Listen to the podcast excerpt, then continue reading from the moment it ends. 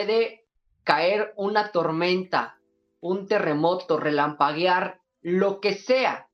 Pero nosotros aquí estamos, firmes en un episodio más de ni pichas, ni cachas, ni dejas datear. Pase lo que pase, Gerardo Barroso y Coro y yo, contentos de compartir con ustedes eh, una semana más de béisbol y una semana más cerca ya de la postemporada. Te saludo con mucho gusto, Gerardo, ¿cómo estás? Hola amigo, pues la verdad mejor que tú, ¿no? Lamentablemente tuviste un incidente esta semana, lo cual este te dificulta y te agradezco mucho el que el que puedas estar este grabando el programa como cada semana desde que inició la temporada. Y este y, en, el, en cuanto al, a lo que eh, Gerardo aficionado, pues te podría decir que bastante nervioso, si no es que preocupado, porque se vienen ya series de, de postemporada nosotros ya podemos decir que ya los Yankees están en playoffs. Y como en el fútbol dicen, son un mundial se juegan siete finales. Aquí se juegan tres series que son de eliminación. ¿eh? Tienes que ganar cada una de las tres series. Porque si el balance fuera este, negativo, no hay forma alguna. Como son rivales directos, no hay forma alguna que los Yankees puedan estar jugando en, en octubre y contra quién vienen las siguientes series. Ya lo estaremos hablando eh, a continuación. Antes, eh, agradezco tus palabras. Y sí, para los que no saben y a lo mejor me escuchan así medio raro o medio torpe, no puedo hablar mucho, no puedo abrir mucho la boca. Por eso, a lo mejor este, eh, ando hablando un poco así medio lento. Este, por un incidente que tuve, pero aquí estamos con muchísimas ganas para platicar de la semana de los Yankees de Nueva York. ¿Qué te pareció, Gerardo, esta semana? Porque otra vez altibajos. Es cierto, se barre a los, a los Rangers de Texas, pero no te pueden apalear los, los, indios de Cleveland. No te pueden apalear. No, no, eh, o sea, eh, nada más ese fin de semana hace que el balance de la semana sea negativo, porque estamos hablando de un Boston que viene con 7, 8 victorias consecutivas, un Toronto que le jugó al tú por tú contra Tampa eh, y al final de cuentas no puedes perder ese tipo de, encuentros. Y algo, algo sí le puedo agradecer a, los Yankees de, este fin de semana. Al menos los tres partidos con los indios de Cleveland, ninguno estuvo cerrado y ninguno fue emocionante para ninguno de los dos lados. La victoria del viernes es muy cómoda para Nueva York. Y las dos victorias de, de los indios, tanto en sábado como en domingo, fueron comodísimas. O sea, ahora sí, para llorar, para llorar, definitivamente. Y este... Ni las manos, como hemos dicho en otros episodios. No, y, ves a la, banca, al, eh, al dogout de los Yankees festejando la barrida a unos Rangers de Texas que no van a llegar ni a 60 victorias en la temporada a finales de septiembre, pero bueno, con estos Yankees 2021, lo que te den, ¿no? Lo que te den lo tienes que tomar y como dices, viene una serie exageradamente importante. Lo hemos venido diciendo, parecía que cada semana lo decimos. La siguiente eh, serie es la más importante. Las tres siguientes son las últimas. Son las últimas. Y si vas a Boston y te barre Boston y Toronto, si se impone un poquito la lógica que ya perdieron su primer encuentro de la serie de cuatro partidos contra Minnesota pero ganar a los tres siguientes, Nueva York ya queda muy lejos de Toronto, quedaría tres juegos. Muy lejos. Ahorita vamos a hablar de, cómo pensamos que le va a ir a los Yankees contra Boston y contra Toronto. Mientras, vámonos eh, para desmenuzar lo que fue la semana contra Indios y contra Rangers de Texas a nuestro best, worst and wow. ¿Qué fue lo que más te gustó de la semana, mi querido Jebaco? Pues mira, a mí lo que más me gustó fue Joey Galo yo lo había criticado bastante, bastante. Em, yo estuve de acuerdo con la contratación, se me hacía un tipo idóneo con la eh, identificación de los Yankees, que son estos tres true outcomes, que para explicarlo de alguna manera, son los tres resultados verdaderos. Son ponches, bases por bolas o jonrones. Quiere decir que el cuadro, que los ocho jugadores que están jugando con el pitcher no tienen nada que ver ni se involucran en la jugada. Joey Gallo es el rey de eso. Giancarlo Stanton también. Y Aaron George también. Entonces tienes un, un este, jardín. Cumplía con los requisitos. sí, cumplía con los requisitos, pero sí estaba teniendo una, un muy mal inicio con los Yankees. Como, como Rizzo lo, lo tuvo en positivo, Galo en negativo. Y estamos hablando, claro, es una muestra chiquita, pero en seis días son tres cuadrangulares, es OPS arriba de 1400. Entonces, para mí, lo, mejorcito de la semana fue Joe Galo, con una muestra, como, como te digo, muy, muy chica, que ojalá lo veamos contra los rivales divisionales. Eso. Esos batazos los quiero ver contra Boston y contra Toronto Blue Jays. A mí lo que más me gustó fue el regreso de Sevi, eh, que no regresa como el pitcher, abridor, eh, que, tanto ha esperado esta organización, pero regresó de una tomillón, regresó de un quién sabe qué en el muslo, regresó de un quién sabe qué en el tobillo, regresó de que se le rompió una uña, regresó de que se peleó con su mujer, regresó de, todo lo mal que le ha pasado a Sevi, por fin está de regreso en la loma de los disparos. Y creo que eso es rescatable. Creo que es rescatable ver a Severino porque te puede apuntalar hacia un 2022 eh, con una mejor rotación de picheo si es que se conserva saludable. Ahora, ¿cómo lo va a ocupar Boom? Bueno, eso ya dependerá de Boom, pero de entrada a ocupar el rol que dejó eh, Loaiziga, que también está por regresar, eh, y a ocupar eh, puestos de bullpen en lo que se acomoda y en lo que se adapta a estar en el show, porque no puedes meter a alguien a estas alturas y con la importancia que tienen los juegos de lleno abrir un juego. Entonces creo que está bien que esté en el bullpen, que empiece a soltar picheos, que empiece a ganar innings y ver cómo va desarrollando su progreso. Completamente de acuerdo. Yo soy de las personas que más espera de Severino. Yo lo, veo como un potencial candidato a Cy Young. No te voy a decir que es el mejor pitcher de la liga, ni cuando fue candidato. No recuerdo quién fue el que ganó, no sé si fue Justin Verlander, no recuerdo quién, no era el mejor pitcher de la liga, pero sí era el mejor pitcher de los Yankees. Y espero que regrese a un nivel similar. Y fíjate, alguien que no ha estado en ninguno de los Best Wars and Wow de nosotros es Jordan Montgomery, que calladito, calladito, calladito, está teniendo un muy buen año un año donde está diciendo, aquí estoy, estoy presente. Eh, tiene una muy mala fortuna porque realmente no tiene carreras de, digamos, de apoyo del equipo. Pero ya estamos hablando de una temporada donde tiene ya 150 innings lanzados. O sea, ya es una temporada importante en su carrera. Ya es su primera temporada completa con una efectividad de 3.55. Habla de un abridor regular. Pero bueno, poco a poco se va consolidando. Claro, estamos hablando de un pitcher de 28 años. No es un jovencito, pero este da, un poquito ahí de, seguridad. Eh, James Taylor ya está este, eh, pronto por, por regresar a, las grandes ligas, está en la recuperación y vamos a ver cómo termina acomodando la rotación este, Aaron Boone, porque Luis Hill lo ha bajado a AAA. Este, a Clark Smith, que es el prospecto número uno por arriba de cualquiera del, sistema de los Yankees, lo ha usado en, eh, como bullpen. Ya abrió un partido, lo fue, le fue bastante mal. Y vamos a ver este fin de semana cómo, cómo lo maneja Aaron Boone.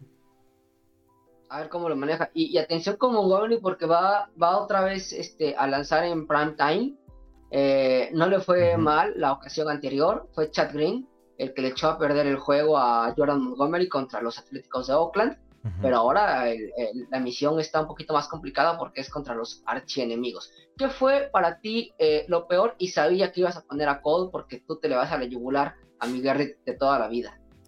Mira, Garrett Cole, eh, sinceramente, nadie pudo haber estado más emocionado que yo en el momento que supo que Garrett Cole iba a cobrar más de 300 millones de dólares y iba a estar nueve años con los Yankees de Nueva York. Yo lo, que quiero ver de, de, Garrett Cole es, quiero ver un Cy Young, un Max Scherzer, un Clayton Kershaw, un Justin Verlander, que semana a semana se coma a la este, batería contraria. Eh, vienes de un partido del sábado que se salió todo de control. El partido fue terrible y perdieron eh, como nunca, creo, los Yankees 2021 desde la tercera entrada estaba liquidado el juego. Y en domingo, para cerrar series que, que les debo todavía ese dato de cómo cierran eh, las series los Yankees. Parece que todos los pierden. Ha de, tener un récord negativo brutal. Gerrit Cole, en lugar de detener la, la, hemorragia, tiene una de sus peores salidas. Le, creo que tuvo siete carreras limpias admitidas. Ahí preguntaba a nuestro amigo Luis Gilbert que su efectividad ya se fue a 3.02. Si esa salida le hacía perder el Cy Young, va a estar en la consideración. Tiene con qué, es un pitcher ponchador, pero sí ha tenido una temporada de altibajos. Y sobre todo, no olvidemos que a mitad de temporada tuvo el incidente de, de, cuál? Es lo que mencionabas de lo, que debe hacer un stopper. Ah, o sea, el stopper, el que detenga. ¿A quién quieres? ¿Traes una, una, racha de siete derrotas? ¿A quién quieres poner ahí? ¿A Roger Clemens? ¿A Pedro Martínez? ¿A quién? A Gerrit Cole. Y Gerrit Cole no lo pudo hacer. Eh, no sé en Fenway Park cómo le vaya. el último recuerdo que tengo de él en Fenway Park fue terrible. Le fue bastante mal. Y este, esperemos que, que tenga una mejor actuación. Bueno, su último, perdón. Su última actuación en Fenway Park fueron cinco entradas, tres carreras limpias esa no estuvo tan mal. Pero en una anterior fueron seis, carreras en cinco entradas. No puedes ganar partidos así. Él lanza mañana viernes, ¿no? Él lanza el, viernes, sí. Él lanza el, primero de la serie. Uf, uf, uf, uf, uf.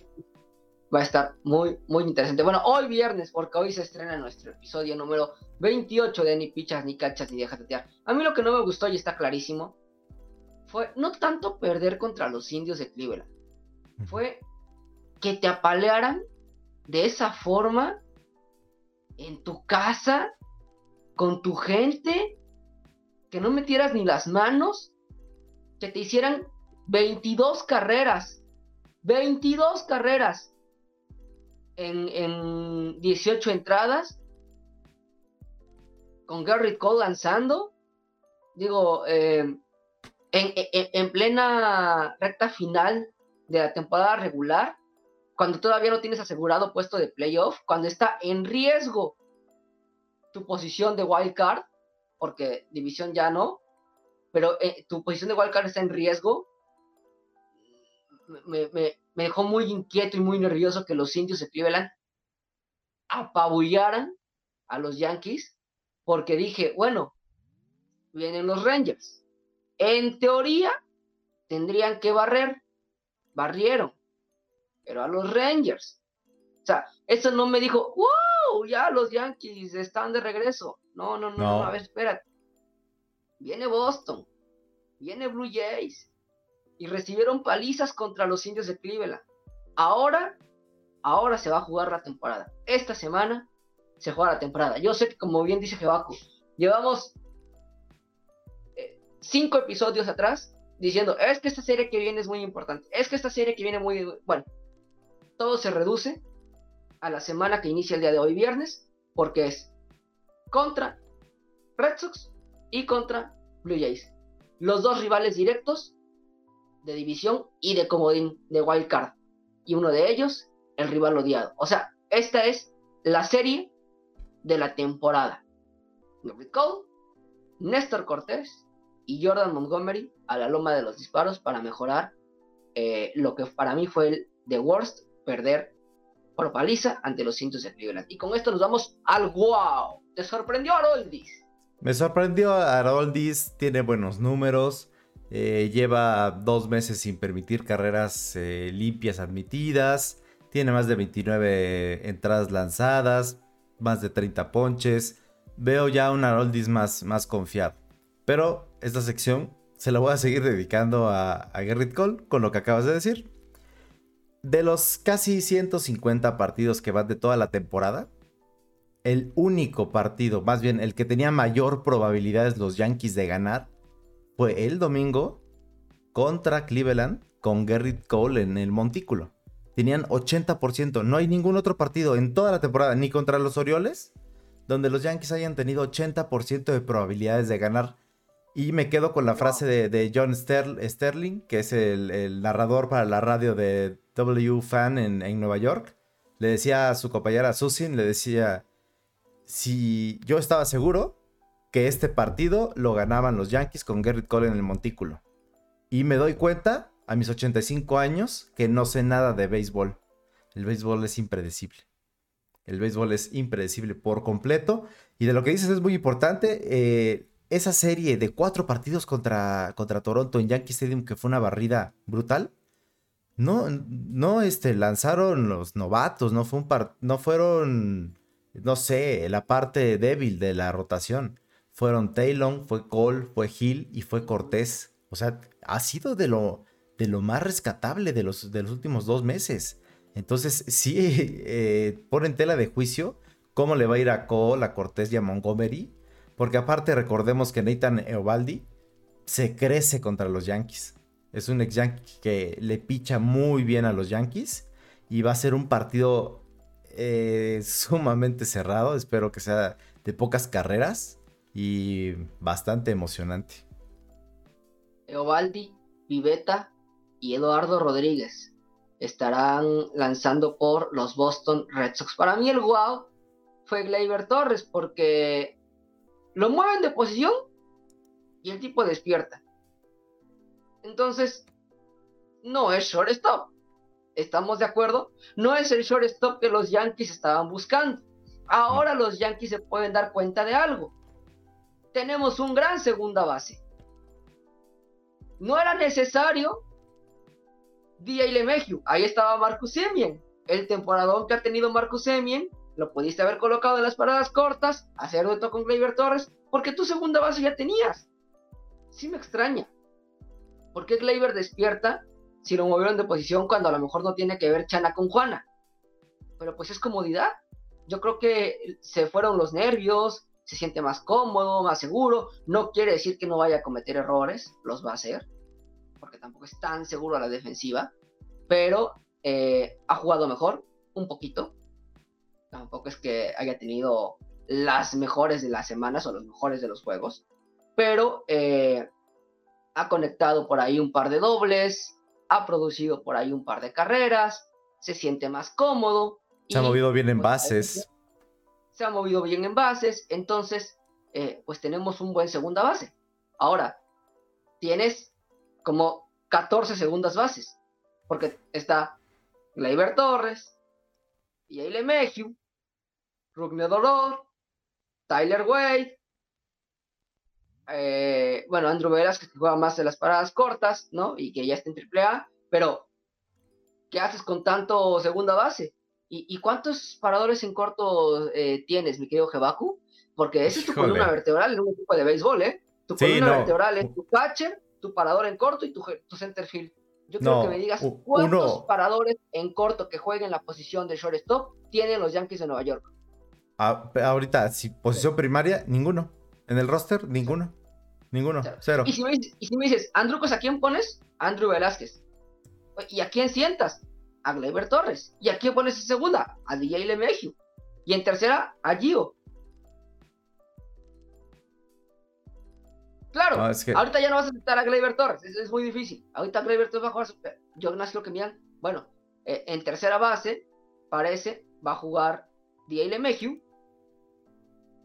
en las paradas cortas se va a acomodar Urshela y eh, Torres se va a quedar en la segunda base. Todo el desmadre que está haciendo Gleyber Torres por su mala temporada. Tienes que mover a uno que no es tercera, de la segunda a la tercera.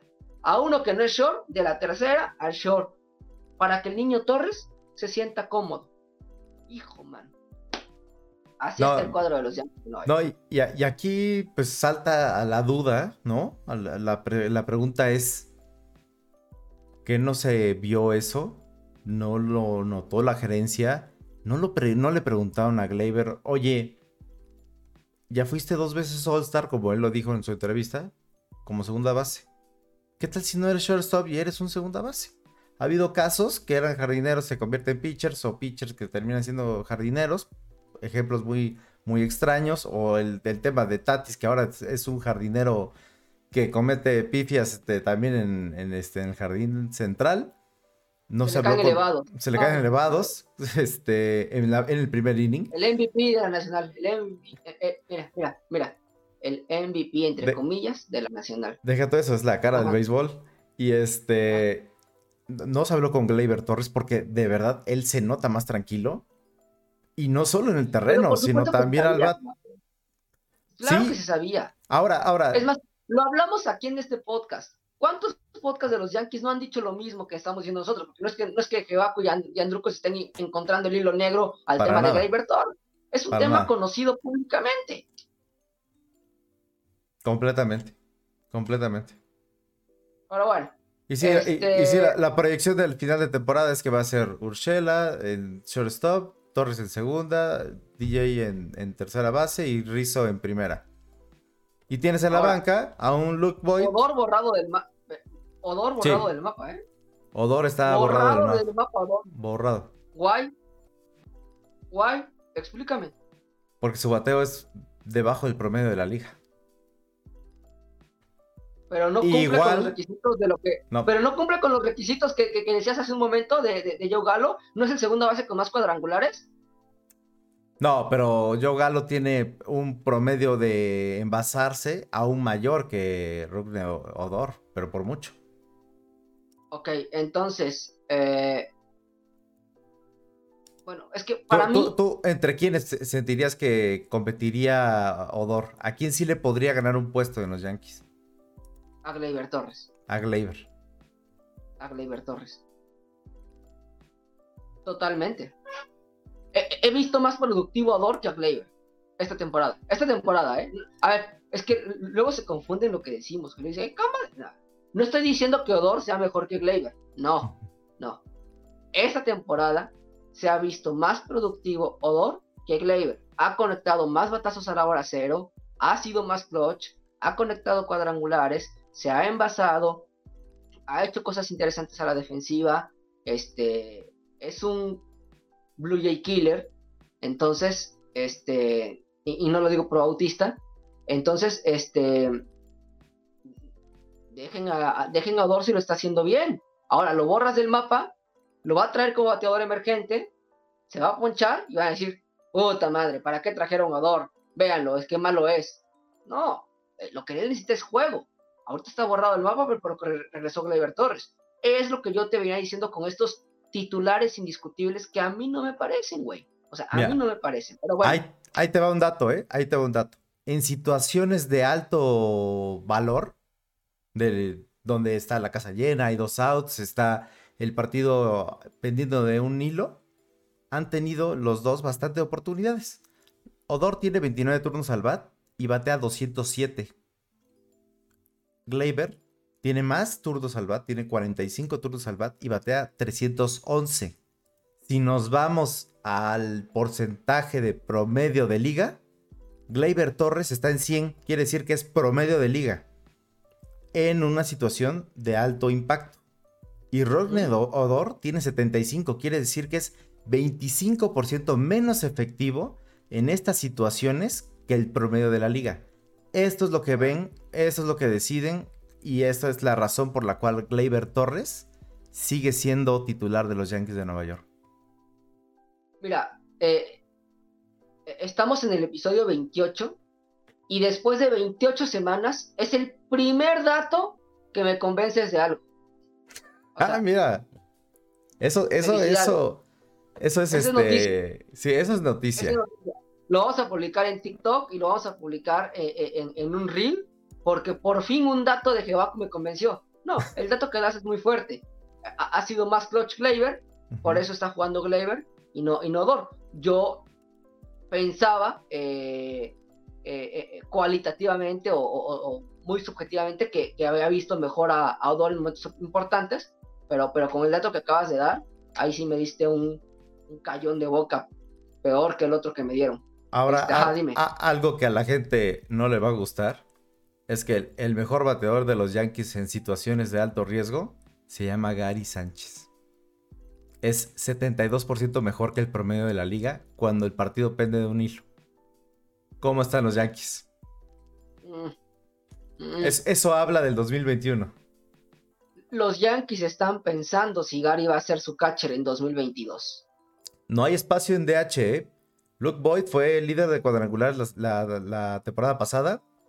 Cada vez que lo meten a batear, batea bien. ¿Dónde vas a poner a Luke Boyd? ¿Dónde vas a poner a Gary Sánchez? ¿Qué va a pasar Ah, con ahora- Rizzo? Ahora, dijiste algo muy, muy, muy, muy, muy importante. ¿Qué tan mal están los Yankees que Gary Sánchez es el líder en esta, en esta cuestión?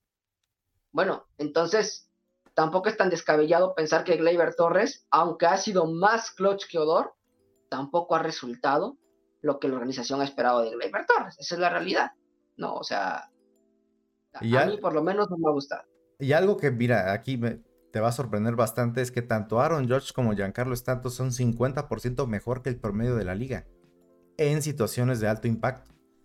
Giancarlo Stanton, yo creo que ya se está ganando el respeto de la tribuna. Yo ya no escucho los bus. Giancarlo Stanton sigue metiendo esos balazos de 120 millas por hora, que se tarda más el narrador en decir que fue un cuadrangular en lo que llegó a la tribuna. Stanton está teniendo una muy buena temporada. Conservadora, o sea, lejos del MVP del 2017, también hay que decirlo. Estuvo a dos cuadrangulares de Roger Maris. Pero está teniendo una buena temporada y está respondiendo en los momentos clave. Y es el Sí, líder eh, eh, en dar ventaja a los Yankees en toda la temporada. Giancarlo y George, buena temporada. Así. Sí, sí. No espectacular, no los mejores, buena temporada. Van a tener, van a tener votos MVP, pero van a estar en el top 15. Y bueno, así de rápido, como sale una bola del bat de Giancarlo hacia las gradas, nos vamos nosotros con nuestros overs and unders. Giancarlo es candisto ton, ton, tu palo. Bien. Mira, la semana pasada, otra vez ganaste 4-3. Eh, no, no este, ganaron las dos series como los dos lo habíamos pensado. Green no tuvo ninguna carrera limpia este, admitida. Gracias a la serie de Cleveland donde no hubo necesidad de ponerlo. Gleyber Torres iba a conectar dos, este, bueno, tres carreras impulsadas o más. Se quedó en dos. Iba. Estuvo, Iba. estuve muy, muy cerca. Estuve muy cerca, pero lo perdí. Esa fue la diferencia entre los dos. Si los Yankees iban a cometer tres errores o más, nada más hicieron siete. Creo que desde el primer partido ya tenían dos. Y si iban a caer en cinco o más, doble plays en nueve. Porque estos Yankees les encanta batear para doble play.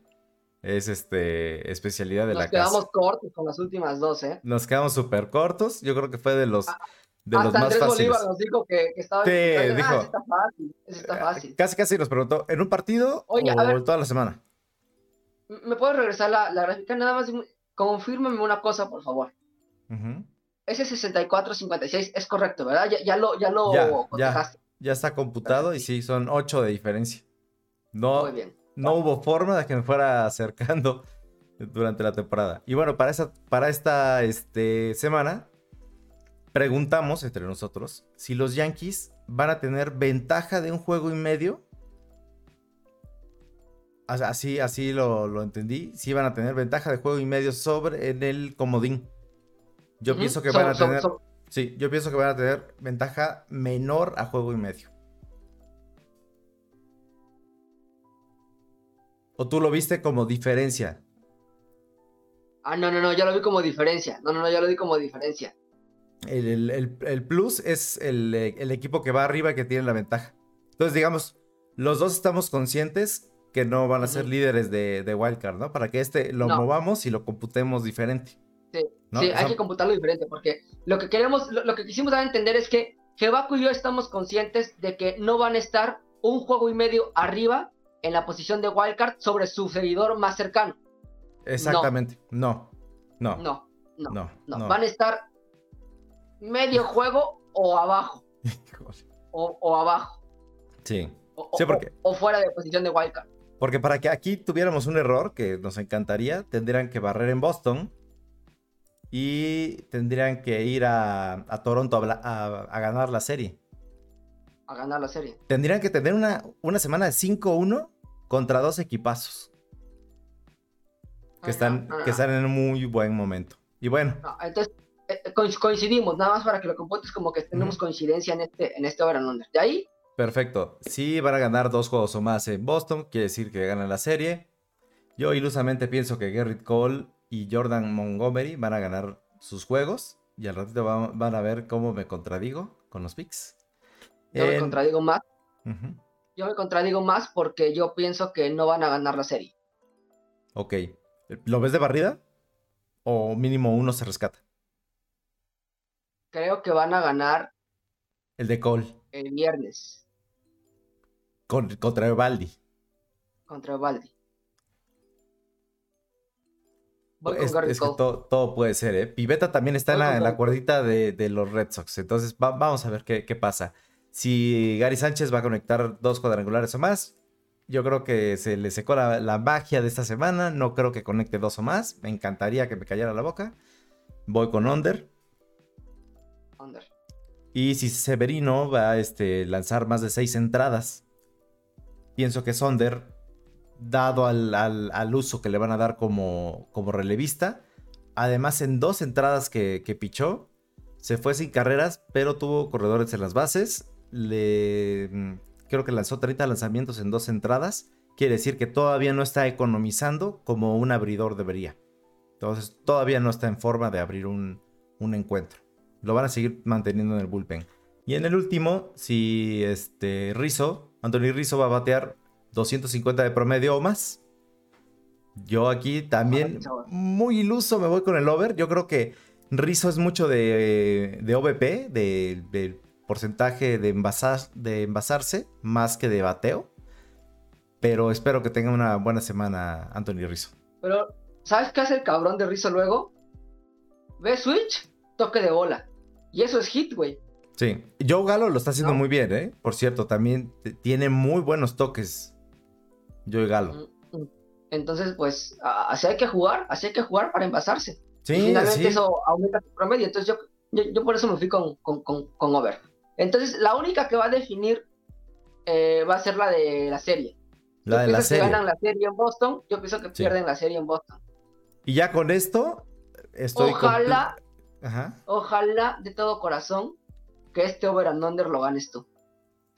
Pues mira, como ya son ocho, son ocho de diferencia. si lo ganas tú, quiere decir que, que, Deja tú que nos pondríamos a siete de diferencia. Si lo ganas tú, quiere decir que, este, que los Yankees le ganaron a, Boston la serie, que es lo que más deseo en el mundo. Pero en mis overs y unders he sido súper, súper, súper objetivo. Ya en mis picks van a decir, pinche Andrés, ¿cómo, ¿cómo va con los Yankees? Y acaba de... Ah, ya, lo van a ver en un momento más. Sale. es eh, correcto. Cerramos nuestros overs and unders. Seguramente ahorita vamos a hablar más de los Yankees de Nueva York. No se despeguen porque también vamos a tocar temas de eh, posiciones de wildcard y cómo se está eh, poniendo la temporada. Así que vámonos con Around the League. Y mi querido Jebaku, en esta ocasión te toca a ti leer cuáles son los titulares de la semana. Perfecto, cómo no. Los titulares de la semana son la carrera ardiente por el MVP, de ambas ligas, sobre todo de la liga americana, está dividiendo la opinión porque parecía... También la nacional, ¿eh? También la nacional. Parecía muy cantado para un lado y ahora se está cantando, al menos en, la tuitosfera. Yo veo que, se están yendo mucho por, el dominicano. Ahorita lo podemos platicar. Eh, la carrera de los wildcard, tanto en la Liga Nacional como en la Liga Americana, con contendiente sorpresa. Eh, David Bell, manager de los Rojos de Cincinnati, aceptó un contrato, una extensión de dos años más con el equipo. Eh, vuelve Basit después de, ese lineazo de 100 millas por hora que le, que le dio en, el rostro. Regresa, esa es una muy buena noticia. No hubo una consecuencia mayor, afortunadamente. Y podíamos platicar del fracaso del 2021. Los Twins, los Angels, los Mets o los Padres de San Diego. ¿Tú con qué titular te quedas? Ah, bueno, yo, mira, que tengo dos, pero bueno, te voy a decir con cuál me quedo. Esperando que el otro lo, lo elijas tú. Ok. Yo me quedo con el titular del fracaso. Ok. Te voy a decir una cosa. El fracaso de toda la liga, nacional y, y, y, americana, se llaman los Twins de Minnesota. Ese es el, el, el más grande. el más grande. ¿eh? Para mí sí. Los Twins es el, fracaso el más grande. Ok, ok. Pero el que más me divierte, no tanto me sorprende. No, no, no son los Mets. No. No tanto me sorprende. Sur de California. Sur de California. Los padres. A ver. Quiero poner punto y aparte porque se esperaba mucho de los Twins. Y para mí es lo, eh, por, equipo, por equipo. Pero todo lo que invirtió San Diego, todo lo que habló San Diego, la nueva rivalidad, San Diego contra Dodgers, San Diego contra San Francisco. Oye, se hablaba de series mundiales en abril. ¿Te acuerdas? ¿Dónde están los padres de San Diego? Es que, a ver, los padres de San Diego son hay los Mets, son hay los padres. Y de los Mets, ya no tengo que son el gran fracaso de la temporada, porque esos menos me sorprenden. Esos yo ya sabía que no iban a ningún lado, solamente creo que un amigo que se llama Gerardo Barroso Puri lo puso en su pick. No me acuerdo, luego le pregunto, pero creo que los puso en su pick. Pero solamente nadie más, nadie más, nadie más, nadie más. O sea, ni, ni, ni, Luis Rojas puso en su pick a los Mets, ¿sí? Entonces, este, no me sorprende tanto a los Mets. Para mí el fracaso es Twins en la americana y en la nacional, los padres de San Diego. Oye, qué decepción de los padres de San Diego. No van a ir a ningún lado. Qué mal están jugando. hoy le ganaron a los gigantes de San Francisco. Pero vi sus dos juegos anteriores. Este. No, no fueron mal juegos, no jugaron mal. Pero te sacan el juego de una manera impresionante cuando estás luchando por el comodín. Ya se ve alejando el comodín, ¿eh? Yo creo que ya no. Yo creo que ya no. Mira, adiós, padres. 2022. bastante, bastante. Para mí, el fracaso, los padres. Claro, lo de los Twins es punto y aparte porque quizás se, esperó demasiado de los Twins. Tengo un amigo que se llama Gerardo Barroso Curi que los puso en, en, pique en la central. Déjame le pregunto, pero, pero yo ya sabía que los Twins no, no, iban a, ganar. Pues déjame decirte algo, pero mis Twins con mi Michael Pineda, que no lo, no lo he olvidado, hoy le ganaron a los Toronto Blue Jays, afortunadamente. Gracias, Twins. Espero que... Que de algo sirvan la espero, espero que tengan un muy buen fin de semana los Twins. Eh, es muy difícil que, mantengan eh, este, este nivel, ¿no? igual en la serie 2-2 o hasta la ganen 3-1 difícil que la barran. Y en cuanto a lo de la decepción, nos vamos a los numeritos. Las posibilidades de ser, de, llegar a playoffs de San Diego eran del 92% en 31 de marzo. Todavía a final del trade line, a finales de julio, era del 94%. Hoy es del punto, punto 2%. Lo cual quiere decir que dos de diez mil veces pasarían a playoffs. Fracasaron. A, Ese, a ese nivel. Y en segundo lugar, los Mets tenían un, un 82% de probabilidades de llegar a playoffs. Los Minnesota Twins tenían el 63 y los Angels tenían el 39. O sea, los Angels, por la manera en la que están armados, la división, pues ahora ya Mike Trout ya es de cristal, es nuestro Ken Griffey Jr. Entonces, eh, es un equipo que no va para absolutamente ningún lugar y va a quemar los mejores años de dos superestrellas, como lo hicieron los marineros con Ichiro y otros equipos con, otras estrellas. Pero para mí la decepción del año es por mucho San Diego. Y le sumaría el, incidente. Yo te, mandaba este mensaje directo así, problemas en el paraíso. Ese incidente me parece que fue en San Luis en esta carrera eh, que tienen es ese rival directo en el wild card de la Liga Nacional, fueron barridos por San Luis, donde argumenta Tatis con una actitud muy sobrada, muy sobrada. Muy. Que se, le no ve, es de MVP. No es de MVP, se le ve a Neymar en otros deportes, pero no, sé por qué tan... Pero es fútbol, eso. No sé, no sé por qué tan sobrado Tatis. Una decisión que era dudosa, tampoco el lanzamiento fue tan alto. O sea, en la, en la zona de strike de la televisión, sí, sí, sí llega a tocar la parte de arriba. O sea, es, es para mí si era un ponche y ya la había salvado, ya le había regalado un, un strike que, que, era bola. Se han equivocado peor los umpires. Hace sus caras, sale el manager, expulsan al manager y en el dogout, eh, Manny Machado le, le gritaba. No se trata de, ti, Le gritaba de cosas. Eh, eh, este, 300 millones de dólares le gritaban a otros 300 millones de dólares. No se trata de ti. Pero, o sea, además de, de gritarle, no se trata de ti, esto es béisbol, vamos a jugar. Le dijo, eres el mejor jugador del planeta. Sal a jugar béisbol. O sea, todavía un cumplido dentro de la gritadera. Luego le preguntaron a, Manny y Manny dice que cometió muchos errores siendo joven en Baltimore.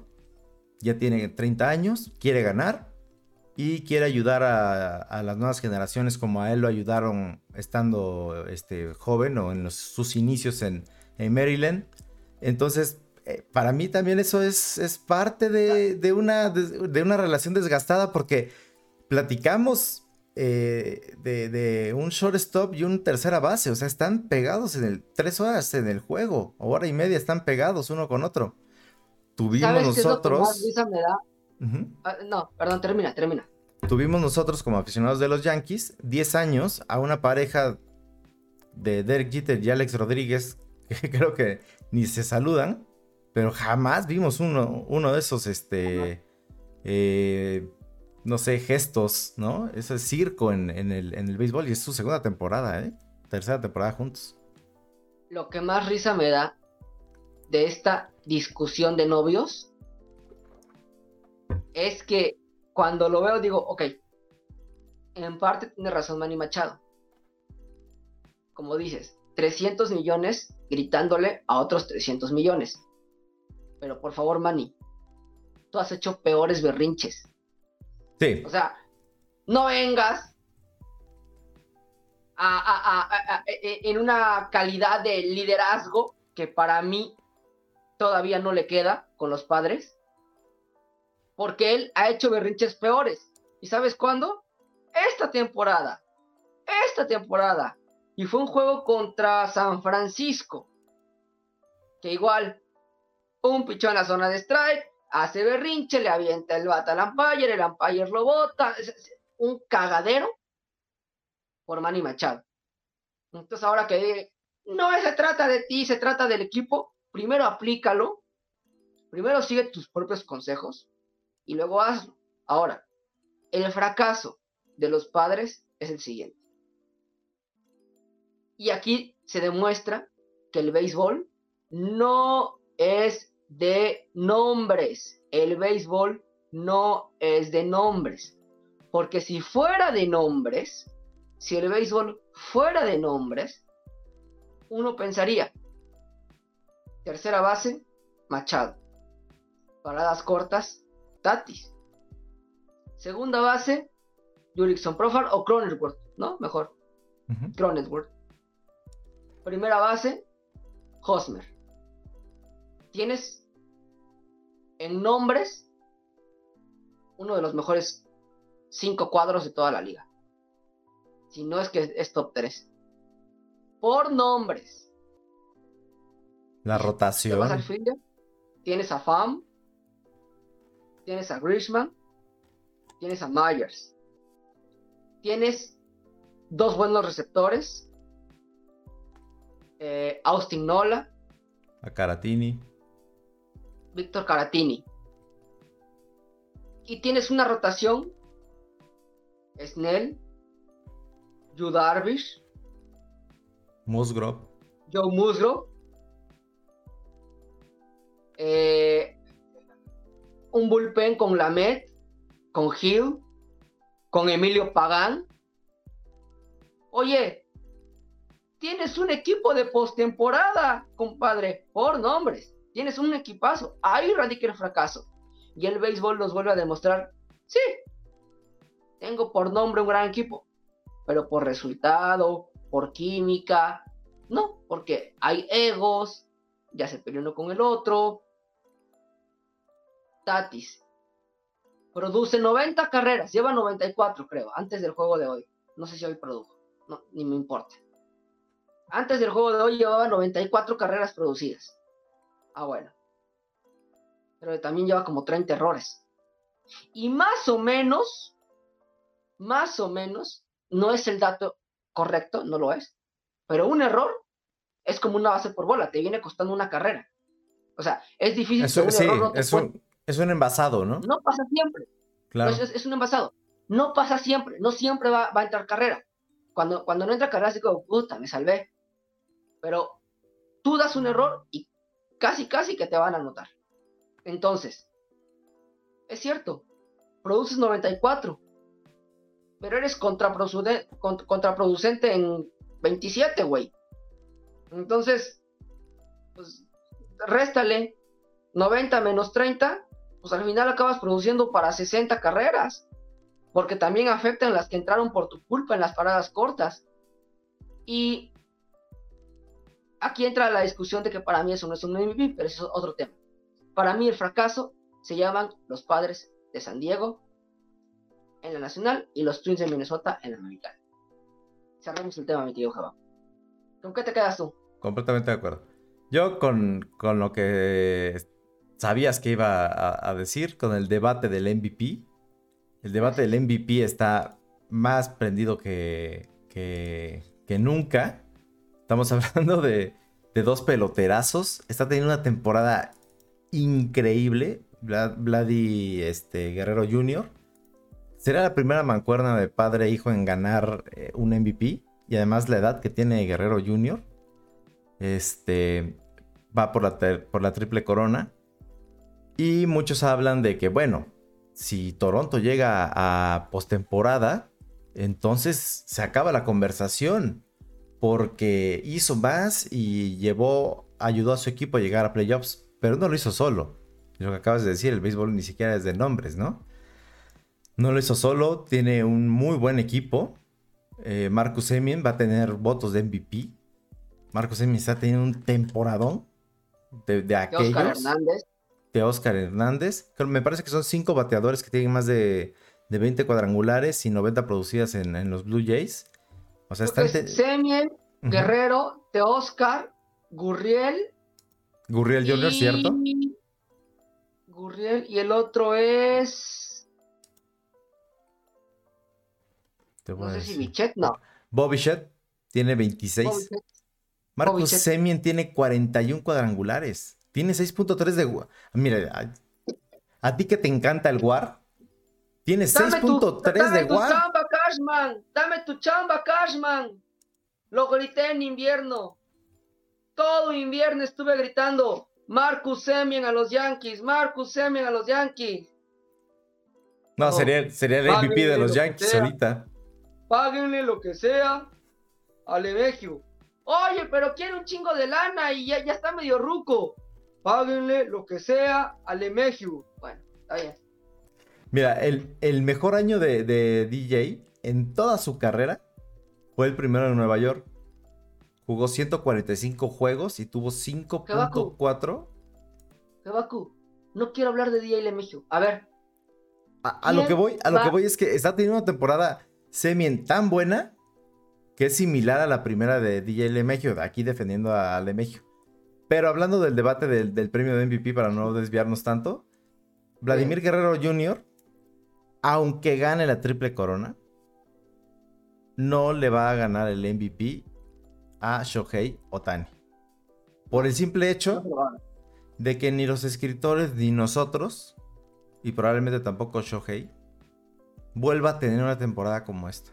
Lo que, lo que vimos este año con Shohei Otani, de pararse en el montículo, el repertorio que tiene, lo que batea, no bateará gran promedio, se envasa, roba bases. O sea, si tú ves en los 140 años de historia de las grandes ligas y las Negro Leagues que ahora están juntas en una sola este, base de datos, no hay nadie que tenga más de 40 cuadrangulares más de, más de 100 ponches y más de 20 bases robadas. Nadie en 140 años de historia. Solo Shohei Otani.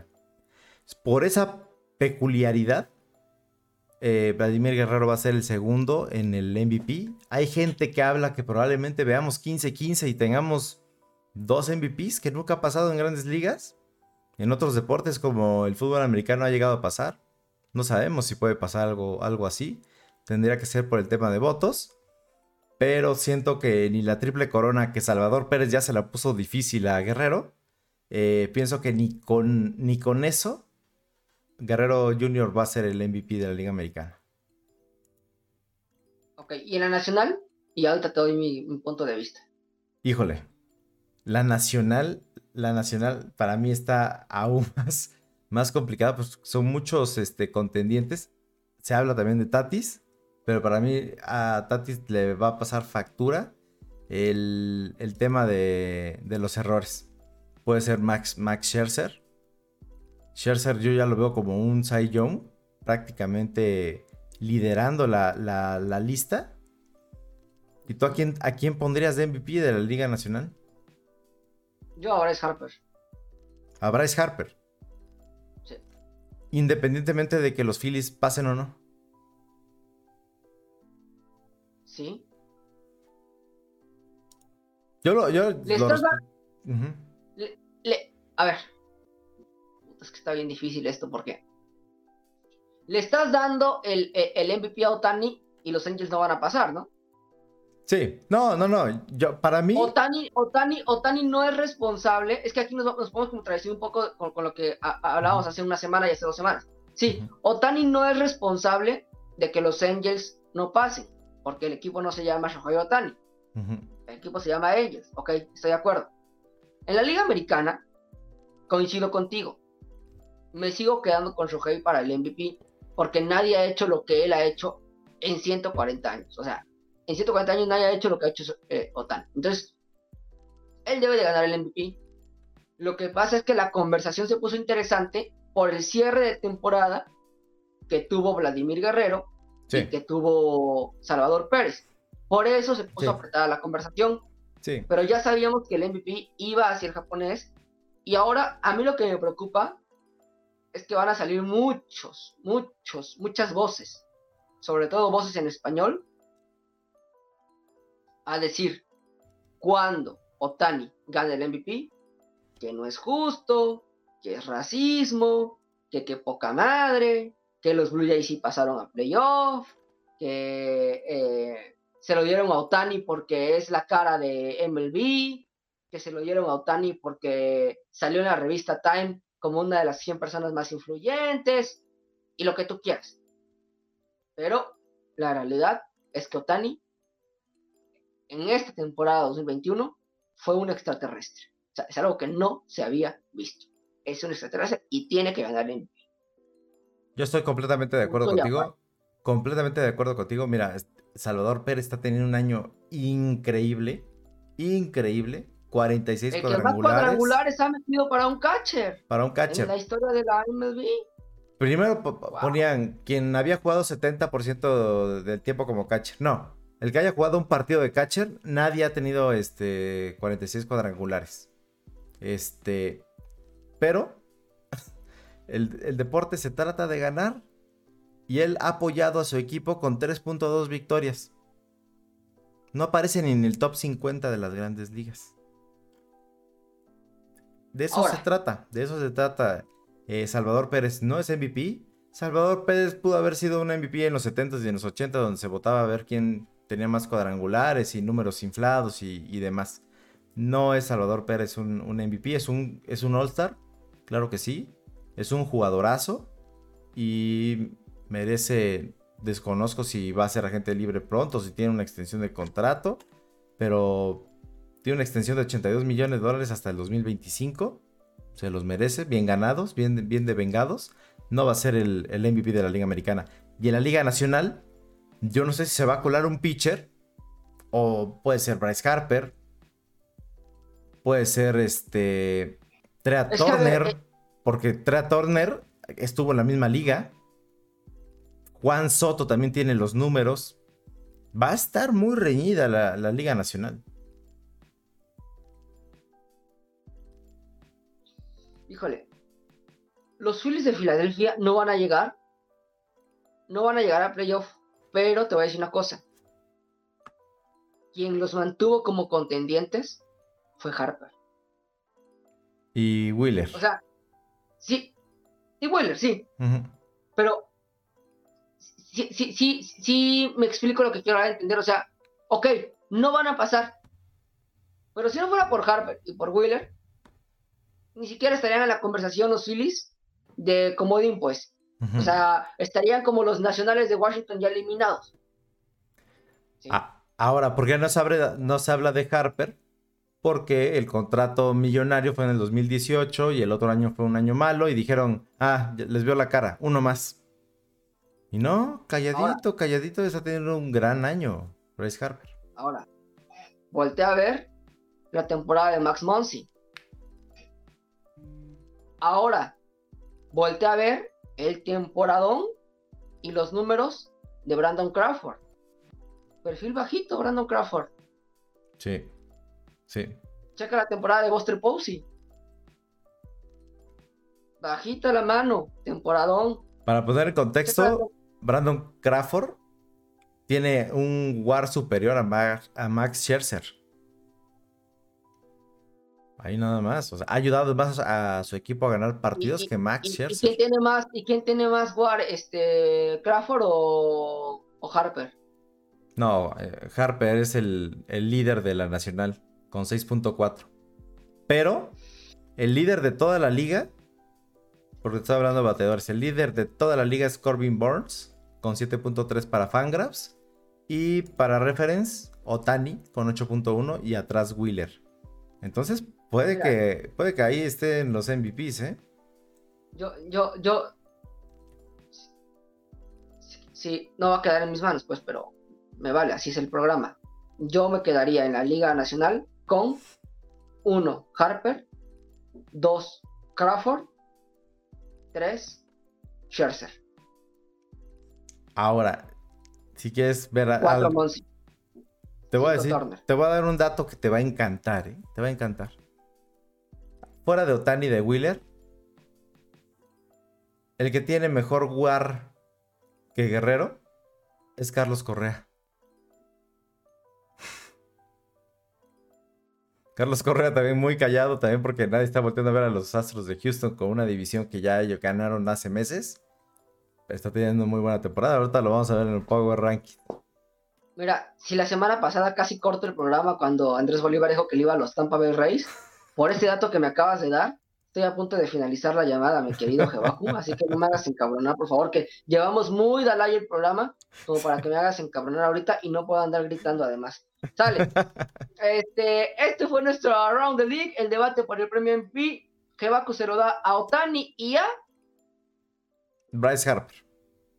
Harper. Andrés, mira, Andruco se lo da a Otani y a Bryce Harper también. Así que ya no hay debate, ya no hay debate, háganos caso a nosotros y los demás cállense la boca. Háganos caso a nosotros. Pero, Hemos dicho, pero sí va a ser, va a ser muy triste leer eso. Si Julio Urias hubiera llegado a 20 victorias, no es Cy Young, pero ni de cerca. O sea, estás viendo el temporada de Wheeler. Este, y es un buen pitcher, me encanta. Y es paisano, yo quisiera que, que, fuera el mejor de la liga.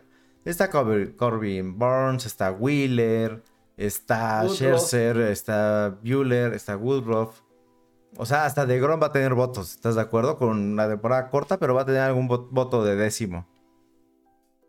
Este levantó mucho Max Fried. Entonces, pues bueno, vamos, vamos a, ver. Pero buena temporada para Julio, eso nadie se la va a quitar. No, por supuesto. Por supuesto. Por supuesto. Bueno, Terminamos con Around the League, vámonos con nuestros standings de la semana. No sé si quieras eh, repasar todos o nada más repasamos los wildcards, que es lo más interesante. Bueno, ahí están. Este rapidísimo, los líderes es prácticamente ya un hecho que los Rays se quedaron con la división del este de la americana. En la central, creo que ya llegaron a, cero. No sé si ya están clasificados oficialmente, pero los, los White Sox van a ser los los ganadores de la, de la división. En el oeste. Oficialmente ya están clasificados, ¿eh? Ah, en el oeste es cuestión de, de, un fin de semana.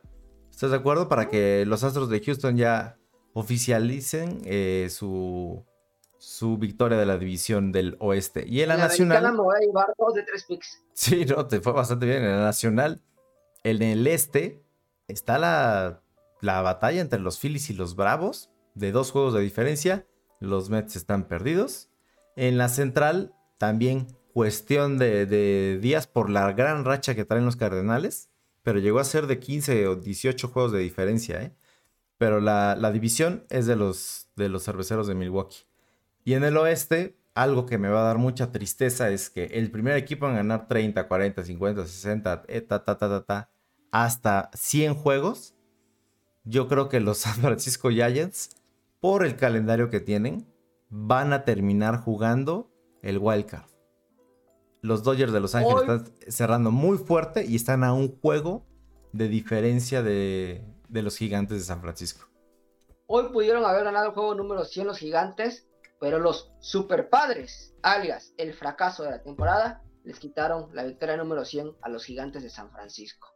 Es correcto. el wild card apretadísimo, ¿no, amigo? Apretadísimo. Estamos viendo a los Red Sox que tienen dos juegos de ventaja y tienen 96% de probabilidades de llegar a, playoffs. Los Yankees en segundo lugar, a, dos juegos de los, de los Red Sox y un juego por delante de los Toronto Blue Jays, tienen menor probabilidad por el calendario. Tienen 49% de probabilidades, los Toronto Blue Jays tienen el 52%. Entre estos tres equipos van a salir los dos lugares. Los marineros tienen el 5% de probabilidades. No lo van a lograr. Perdón a los tres este, fans de los marineros de Seattle que nos puedan escuchar. Y los atléticos de Oakland están virtualmente. Eh, bueno, matemáticamente todavía no, pero tienen muy pocas probabilidades de llegar a playoffs. Eso, eso sí me dolería un poquito. Yo sí quería ver a los atléticos en playoffs. Yo pensé que iban a llegar, se desfondaron al final. Y se me hace sorprendente que los marineros estén arriba de ellos eh, a esas alturas de, la temporada. ¿Te, digo algo de los Atléticos? ¿Sabes cuándo se cayeron? En la serie cuando con... Se cuando se lesionó Ah, bueno, cierto. Sí, es cierto. A partir del, del de Basil, los Atléticos, mira, en caída libre. Porque todavía ahí estaban a un juego de Houston. Es cierto, o sea, se llegaron a acercar mucho a Houston, ¿sí? Sí, y se fueron en picada. Bueno, ¿Y en la nacional? En la nacional sabemos que el, juego se va a jugar en Los Ángeles o en San Francisco. Eso es un hecho. Ya matemáticamente es un hecho. Lo que está muy interesante es la batalla por quién va a ser el visitante. Donde los Cardenales de San Luis tienen el 98% de probabilidades de, llegar a playoffs. es increíble. Güey, pinche Andrés Bolívar, ahora sí, un saludo para mi tocayo, me cayó la boca. No, no, la verdad sí, ¿eh? Me cayó la boca porque le dijo, ¿y sabes qué? Y, yo quitaría a los Cardenales, eh, perdón, quitaría a Milwaukee y yo me tenía el Power Ranking a los Cardenales, porque los Cardenales vienen jugando muy bien. Bueno, ya son 12 juegos consecutivos. No, no, increíble. Mira, el día que tuvimos la oportunidad de platicar con, con Andrés fue el 15 de septiembre. Los, los Cardenales tenían 41. 41% de probabilidad, ya tienen 98. Y al inicio de mes tenían el 3%. Entonces, la verdad, cuidado, ¿eh? Porque caballo que alcanza gana y no vaya a ser que estos dos caballotes de los, eh, de los equipos californianos que han tenido las dos mejores temporadas de las grandes ligas, sería muy injusto, pero así es el deporte.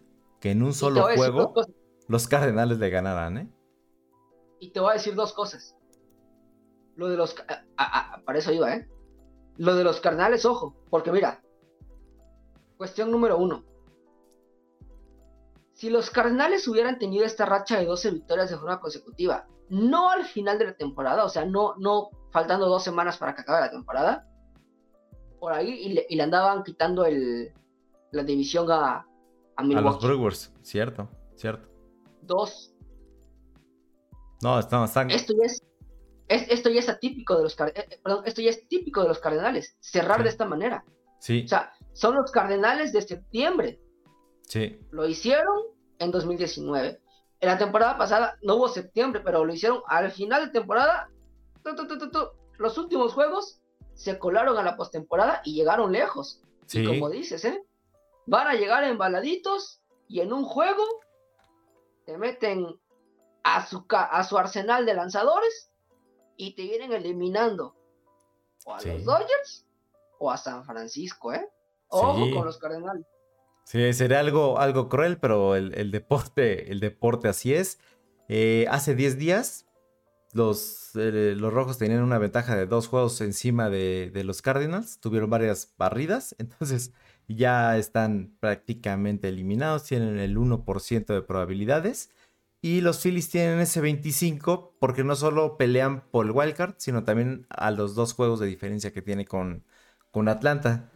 Y te doy un dato bastante curioso que eh, y un poquito humillante para los aficionados de los Yankees de Nueva York. Tienen más probabilidades los Phillies de ser campeones de serie mundial que los propios Yankees. Así está esto. Los Yankees tienen puntos, 0.5% de probabilidades, los Phillies 0.7 y los Cardinals 1.3. Y para, que, para que Andrés se vaya a dormir muy tranquilo, los Astros tienen 18% de probabilidad de ser campeones de la Serie Mundial. Váyanse a la mierda los Astros. A ver, este... Vamos a... no los fans, ¿eh? No los fans, ni los jugadores. la franquicia entera. La, franquicia. Ajá. A ver, este. Estos fueron nuestros standings. Y ahora vamos con lo ardiente. Con los Power Rankings de la semana. Yo no estoy a decir una cosa. A mí, ¿sabes quién me hubiera gustado que llegara a playoffs? Que ya no va a llegar. ¿Quién? Los Reds. Por mi sí, sí, sí, sí. Que hoy Juan Soto le conectó un cuadrangular. Brutal, que Juan Soto, Juan Soto creo que lleva, llevaba 17 turnos al bat consecutivos envasándose. O sea, está teniendo un cierre, un cierre de temporada por aquellos que dudaban que había iniciado muy mala temporada y si Juan Soto sí era de esta generación de los Acuña y de los Tatis, sí, sí, sí lo es, es de verdad. Y tiene futuro Juan Soto. Bueno, a ver, Power Rankings, ahora sí, variamos un poquito, ¿no? Variamos un poquito, para mí los Dodgers se colocan como... Es la, es la segunda vez en semanas que pongo a los Dodgers. Para mí los Dodgers son el mejor equipo de la liga. Tienen la mejor rotación. Tienen un line-up brutal. Bueno, Cody Tienen de perder contra los Rockies de Colorado. Pero traen, traen bastante, tienen una buena inercia, tienen 8-2 en los últimos este, 10 encuentros. Y acuérdate, lo hemos platicado con Aguirre, lo hemos platicado con, con Andrés. El coco de los Dodgers fueron los, equipos de, su división, como los Yankees con los Orioles de Baltimore. En segunda posición tengo a los eh, San Francisco Giants, que yo pienso que sí van a, a recibir el juego de Wildcard. Vamos a ver cómo termina. En tercer lugar a los Reyes. Los Reyes siguen ahí. No tuvieron una gran semana, pero siguen ahí. Cuarta posición los Cardenales con esta racha de 12 victorias consecutivas. Y los Red Sox tienen 7 victorias consecutivas. En el mejor momento que lo pudieron haber tenido porque van a recibir al, al rival odiado y le pueden dar una estocada de muerte a los Yankees de Nueva York. Me gusta tu, tu Power Ranking, pero no lo comparto. Mi Power Ranking de la semana es 1 San Francisco, porque están a punto de llegar a 100 victorias y ser el primer equipo que llega a 100 victorias. 2 los Dodgers, porque son el equipo más cercano a cómo están jugando los... que, dije los padres de San Francisco, ¿ah? Perdón, eh, la, boca me, la boca me pendeja. Los gigantes de San Francisco, este, porque van a ser el, el, primer equipo pienso en llegar a 100 victorias. Dos, los Dodgers, porque son el equipo que más cercano está en jugar de la gran manera en la que lo están haciendo los gigantes de San Francisco. Por eso pongo en dos a los Dodgers de Los Ángeles. Tres y cuatro me los salto, equipos asquerosos esos. Y cinco, los Cardenales por eh, el, gran el, gran cierre de temporada, el gran septiembre que están teniendo los Cardenales. Y pues parece que esto ya, esta película yo ya la vi, la de los Cardenales, ¿eh? Sí, no, y, los Cards en, octubre, híjole, el ambiente que se siente en Bush Stadium es parecido al de los Yankees. Hay que recordar que es el equipo que tiene mayor número de banderines de la Liga Nacional. Sí, sí, sí, sí. Pues así están los, los, los, Power Rankings. Dos equipos nefastos en los Power Rankings de, de Jebaku, dos equipos nefastos en los míos. Pero pues bueno, no, no podemos hacer más. Quisiéramos tener otros otros colores y otros equipos, pero no se puede todo en esta vida. Es correcto, es correcto. Vamos con, pasamos con a nuestro minuto pick de la semana. Bien. Perfecto. Mira cómo, cómo nos fue la semana pasada. Típico. Horrible, horrible, horrible. Ya no sé cuántas cervezas le debemos a nuestro amigo Andrés Bolívar. Creo que, creo que le debemos las tres chelas. Le atinó a los tres el le cabrón. le atinó a los tres. Le atinó a los tres. Ahí está, grabado el segmento. Se, se, se tendrán que pagar. Por supuesto que sí. No. No. Él No no, es cierto, a fue-. Fue. Él ¿no? fue Phillies. Fue Phillies. Bueno, fue dos. Dos de tres. Dos de tres. Mira, por fin mis Mets me, me pagan algo, pero un momio bajo porque fueron los favoritos. Eh, una sorpresa lo del, lo del lunes, lo del viernes, perdón, donde los Dodgers pierden en Cincinnati. Un partido cerrado y muy, muy bueno, muy interesante el de Juegazo. San Diego, San Diego este, visitando a San Luis. Le saca el juego San, San Luis en la octava entrada a San Diego. Ahí iba ganando 2-0 los padres. Le dan la voltereta con el 3-2. Novena alta, cerraron. Y este. Y también juegazo el Dodgers contra Cincinnati. también fue un juegazo. Sí. Ganó. Castillo le ganó la partida a Bueller. Yo no, no sé cómo, cómo se mueven las cosas en el departamento de marketing y de contenido en, en grandes ligas, pero definitivamente Fox tiene mejores encuentros que ESPN los domingos, ¿eh? O, pen- o- o- o le dieron mucha difusión, o San Diego Cogen eh, pensó que, no sé, dio a pensar que iban a tener un equipo súper contendiente, a DeGrom todos los domingos, o Francisco Lindor en modo MVP, pero hemos visto mucho a los Mets, ¿no? En, en prime time, bastante. Mucho más que a los gigantes, por ejemplo. Mucho más. Pero bueno, eso fue la, la semana pasada. El- ¿Y qué tenemos para esta semana, Jebacú? Tenemos estos tres partidos muy interesantes. Ay, ya no quiero apostar porque. Mira, mira, ya vamos en negativo, ya llevamos menos 2000 entre los dos, de verdad. A- así de, de bueno es el análisis que, que realizamos acá, ¿eh? Muy bien. Terrible. Terrible. Cronómetro. Listo. Mi minuto pick de la semana, el juego gratis del día viernes, los Bravos visitando a San Diego. Pienso que van a ganar los Bravos porque San Diego son el fracaso de la temporada y quiero verlos perder otra vez. Dos. eh, Yankees visitando a Boston. Aquí es donde les dije que me iba a contradecir en mis overs and unders porque eh, voy por los Yankees por una cuestión de fanatismo y de amor a los Yankees. En el duelo, Néstor Cortés Jr. contra Nicky Pivetta. Y en el duelo de Jordan Montgomery contra Eduardo Rodríguez, duelo de lanzadores zurdos, en prime time por ESPN, también voy con los Yankees de Nueva York, porque si fuera con Boston, sería un delito ir por los Red Sox. Así que ese es mi pick de la semana. Perfecto. Muy similar al, mío, con la diferencia de que, voy por San Diego. San Diego va a salir con Pierce Johnson, ¿no? Eh, espero sea un, partido de bullpen para los padres de San Diego, en casa, con unos bravos de Atlanta bastante motivados. Eh, espero que sea un partido de bastantes carreras y que al final se termine inclinando por el equipo de- del sur de California. Pienso que van a ganar los padres de San Diego. Y es el mismo razonamiento que el tuyo. Para mí el partido más complicado que va a tener Nueva York en Boston es el partido del, del sábado, donde Néstor Cortés va a lanzar contra Pivetta. Néstor Cortés lanza muy bien las primeras tres entradas, después se va cayendo, pero espero que puedan llevar y entre nuestro bullpen a ver si saca las papas del horno y los Yankees puedan ganar el, el sábado. Y el domingo, eh, pienso que va a ser. Aquí yo me iría con un under de carreras. Un under de, carreras. No siento que los Yankees anoten mucho. Yo creo que Montgomery se va sin mucho daño. Y sí le puede ganar la, la partida a Eduardo Rodríguez. Pues ahí está, el minuto pick de la semana. Y con esto, gracias, estamos llegando al final de nuestro episodio número 28. Oigan, nos han preguntado, si eliminan a los Yankees, ¿no va a haber ni pichas? No, no, no, no, no, no, ni pichas ni cachas va a estar en toda la postemporada. Así que ustedes no se agüiten, que ahí vamos a estar pendientes de todos los playoffs.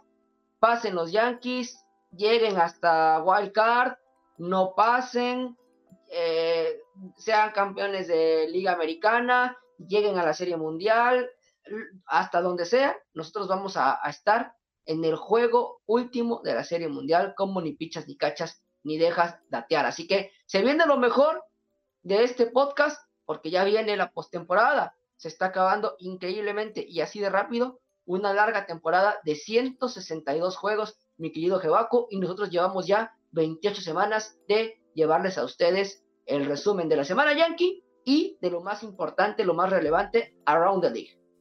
Es correcto, y quedan solo nueve partidos para los Yankees de Nueva York.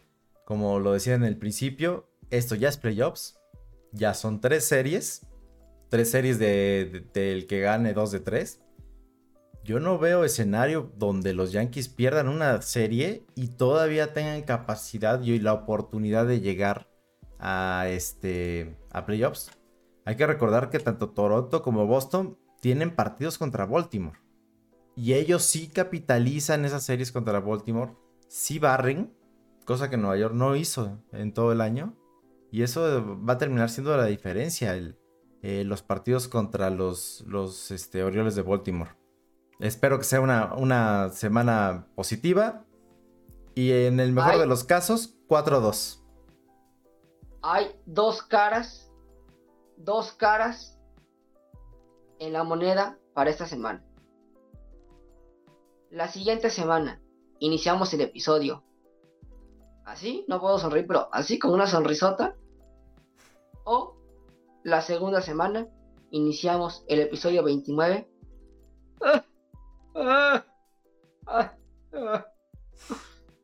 Punto. Pues una, pues otra. El episodio 29, o lo vamos a iniciar extasiados, o lo vamos a iniciar como perros arrepentidos. ¿Qué va a pasar? Descúbralo en el siguiente episodio de Ni Pichas, Ni Cachas, Ni Dejas Latear. Pásela bien, disfrute mucho los juegos de fin de semana porque la máxima rivalidad, Yankees, visita el Fenway Park en Boston. ¿A quién le van? Hagan sus apuestas y nos estamos escribiendo en nuestras redes sociales. Gracias, Kebaku. Hasta entonces. Chao. Muchas gracias. Hasta luego.